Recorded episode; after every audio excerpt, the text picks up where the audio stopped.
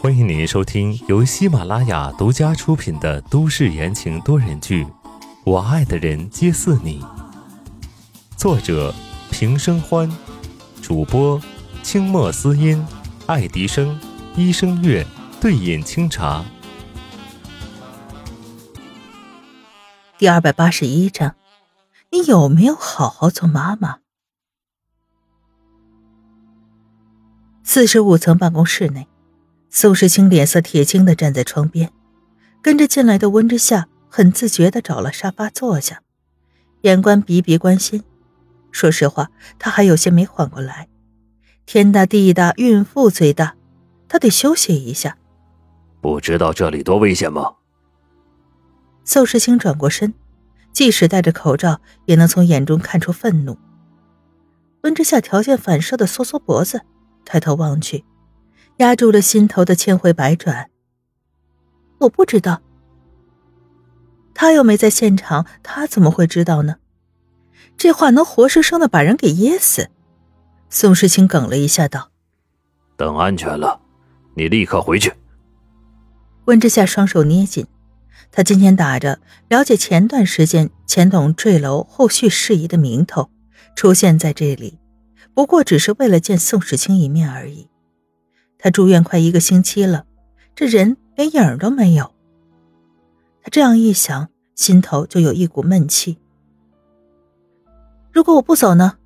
陆总监，岳父变幻莫测的脾气一上来，温之夏就犯轴了，安稳的坐在沙发里，动也不动，活脱脱的有在这里坐上一下午的架势。宋时清头疼，硬邦邦的道。文总，你没多久就要生产了，这样做对谁好？今天万一出了点意外，我怎么，我怎么跟宋总交代？这话落在温之夏耳朵里，就像是在指责他的不是。陆总监贵人多忙，我出了问题，还轮不到你来负责。温之夏越说越是口不择言。宋时清邪火起来，既然不用别人负责，那你倒是好好负责一下自己啊！可你今天做了什么？啊！不顾孩子的生命，闯进示威现场，你有没有好好在做妈妈？话音刚落，宋时清暗道：“完了，他这都说了些什么不该说的话呀？”再看坐在沙发上的温之夏，他愣愣的看着宋时清，僵着身子，眼眶泛红。宋时清懊悔的皱了皱眉，张嘴想要补救，温之夏已经挪开了眸子。刚刚看到，你为了救我好像受伤了，记得让方正清给你上药。平静的说完，温之夏撑着沙发费力的站起来，头也不回的往外走去。方正清和宋子妍刚好从控制室下来，和温之夏撞个正着。之夏姐，你没事吧？宋子妍着急关切的询问。温之夏扯出了一个难看的笑，神情恍惚道。没事，你安排人送我回碧海云天吧，晚上安安就该回来了。哎，知夏姐，知夏姐。宋子言看温之夏慢吞吞的离开，奇怪的很。一旁的方正清看了里面那位，隔着口罩都有难以掩饰的难看脸色，估计两人不知道说了什么，闹了矛盾。只不过按理来说。温之夏，这应该是第二次见陆宁远吧？能发生些什么呢？奇怪。陆总监，回个神儿，咱们说正事了。方正清难得调笑，结果只是收获了白眼一枚。这次的事情不简单。后进来的宋子言接过话：“据说工人们是收到了一封信，类似召集令的传单，上面说钱董死了，船舶工厂要倒闭。”号召所有人去宋氏集团要钱，只有参与的人才能得到补偿。这是从一个工人身上拿到的传单。一张薄薄的广告纸摊开来，上面用大红色的字体写着极其煽动性的语言。谁发的？宋时清问。方正清摇了摇头。他们都以为发起者是厂里的某个同事，但经过简单的询问，没有人发过。也就是说。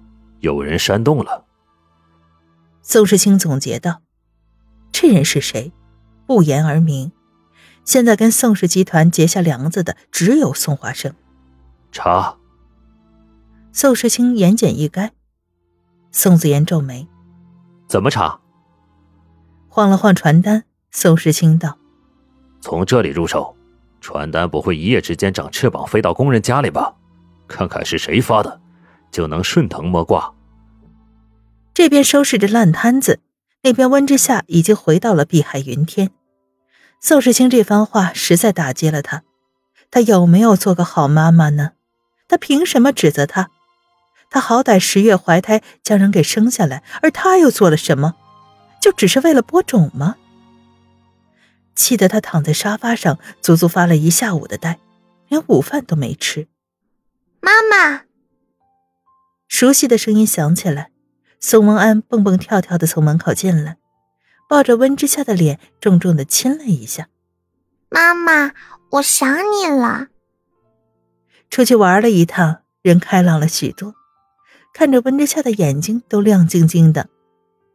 见到了儿子，温之夏一瞬间什么气都没了。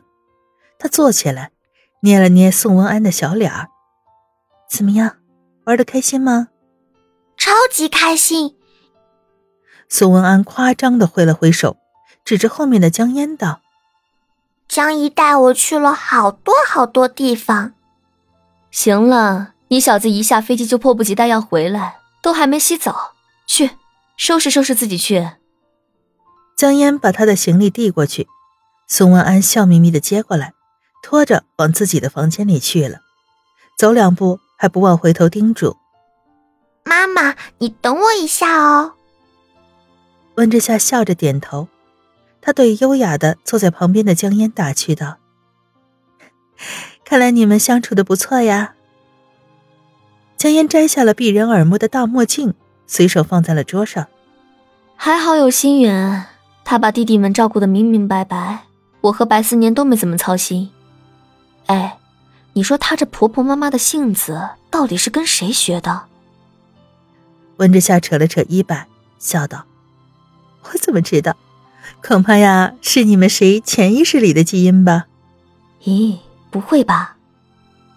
江烟做出个恶寒的表情，她并不想啊。江烟滔滔不绝的讲起了在美国发生的趣事，演员的天赋，故事讲得很精彩。可温之夏没有听进去，他低头摸着肚子，一遍一遍对待宝贝一样。半晌，漫不经心的打断了江烟的话。嫣嫣，我想问你点事儿。江烟正讲的口干舌燥，端起了水杯。你问。说着喝了口水。宋时清还活着吧？江烟缓缓的转过头，对上了温之夏的眼睛，水憋在喉咙里上不去也下不来。后者则是一片眼神清明，平静的很。这副样子，江烟熟悉的很。温之夏从来不做没有把握的事儿。他艰难的咽下了哽在喉咙里的水，叹了口气，还带着点心虚道：“啊，你都知道了。”听众朋友们，本集播讲完毕，感谢您的收听。